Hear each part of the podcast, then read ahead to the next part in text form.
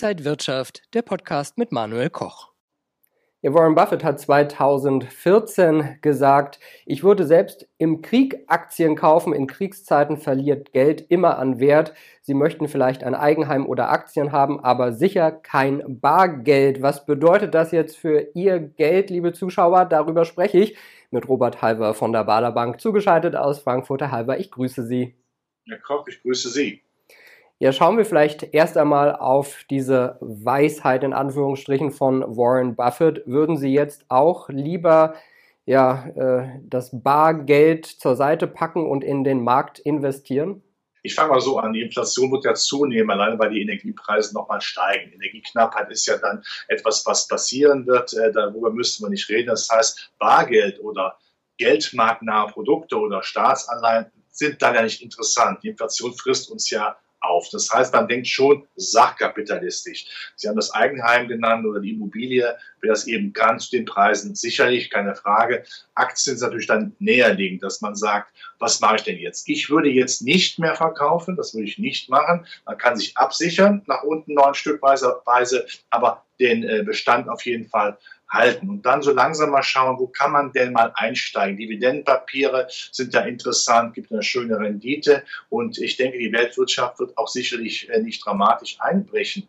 Wir werden sicherlich eine Friktion haben, Reibungsverluste, aber Chinesen, Amerikaner haben Interesse daran, dass die Weltwirtschaft weiterhin läuft. Und uns hilft ja auch das Abebben der Omikron-Krise, dass da etwas wieder mehr Aufschwung stattfinden kann. Von daher auch die Zykliker durchaus mal beachten. Und im Hightech-Bereich das geht ja auch ohnehin weiter. Also das muss ja keine Angst haben, dass die Digitalisierung aufhört. Und da haben wir ja mittlerweile auch durchaus große, die, wo man wieder reingehen kann. Es ist ja nicht mehr die extrem übertriebenen Preise, die wir haben. Also wichtig natürlich immer, das Geschäftsmodell muss intakt sein.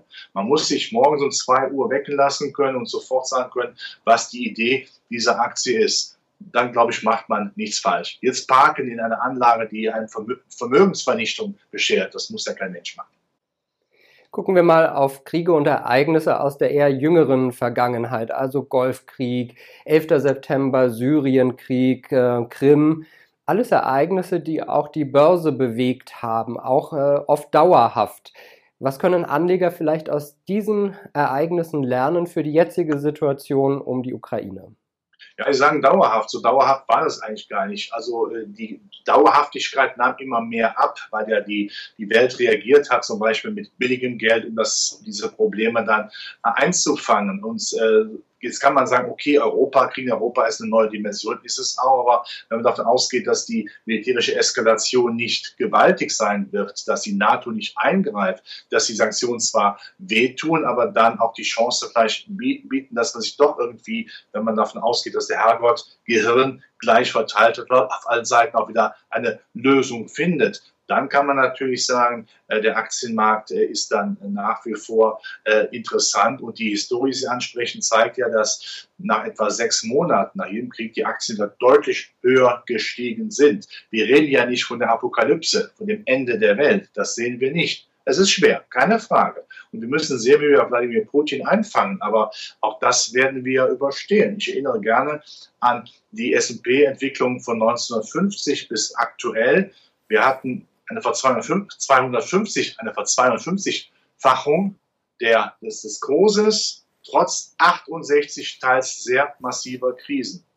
Warum sollten wir Herrn Putin den Gefallen tun und uns jetzt vor dem russischen Bären verstecken? Das sehe ich überhaupt nicht.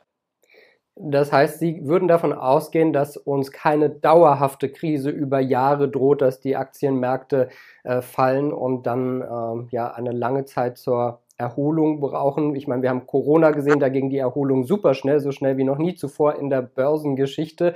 Können wir sowas jetzt vielleicht dann auch sehen? Wir haben ein neues Blockdenken, also die Welt ist wieder mehr gespalten.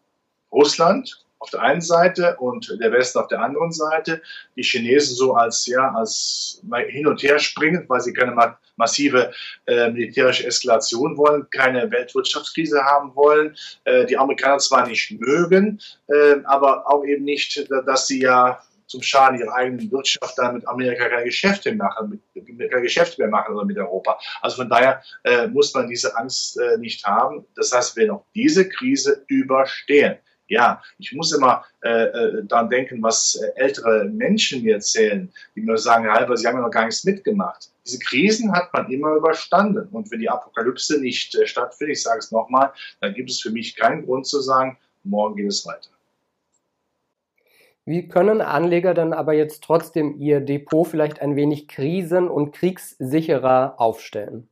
Wir haben zunächst mal eine erhöhte Kursschwankungsbreite, mehr Volatilität regelmäßige Ansparpläne. Jetzt kommt man günstig an die Materie ran. Sie günstiger als noch vor einigen Wochen. Das heißt, wenn wir längerfristig davon ausgehen, was ich tue, dass wir auch diese Krise mit blauen Augen überstehen werden, äh, dann habe ich am Augenblick eine gute Chance. Ich würde den Bestand nicht mehr verkaufen, ich kann ihn absichern. Und ich würde dann nochmal schauen, wo kann man da mal die Nase reinhalten. Das kann man bei Dividendenwerten machen, die stehen ja wieder vor der Dividendensaison. Das kann man bei einigen Zyklikern äh, machen, die haben ja auch in der Berichtssaison durchaus gut berichtet, auch wenn man sich vor Augen führt, dass Omikron abebbt und damit der Weltwirtschaft schon einen gewissen Schwung verleiht, dann kann man das machen. Sicherlich mit Ruhe, und musste. Das muss man jetzt nicht äh, heute machen oder morgen, aber dass man schon mal ausguckt, wo da was ist, wo die guten Geschäftsmodelle nach wie vor da sind.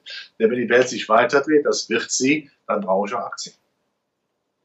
Es gibt ein Zitat, das heißt, am Ende wird alles gut und wenn es noch nicht gut ist, dann ist es noch nicht das Ende.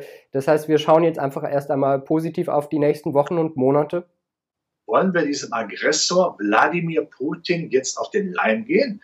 Wenn das passiert, dann ist das Beschwichtigungspolitik, ängstliche Politik, die in der Geschichte, wie wir das auch aus deutscher Geschichte wissen, nicht gut aufgegangen ist. Nein, wir halten diesen Westen zusammen und sagen, ihr kriegt uns nicht klein. Und wir haben ja auch einen Trumpf. Trumpf passt vom, vom, vom Begriff. Wir haben keinen Trump als US-Präsident. Dann wäre es schwieriger.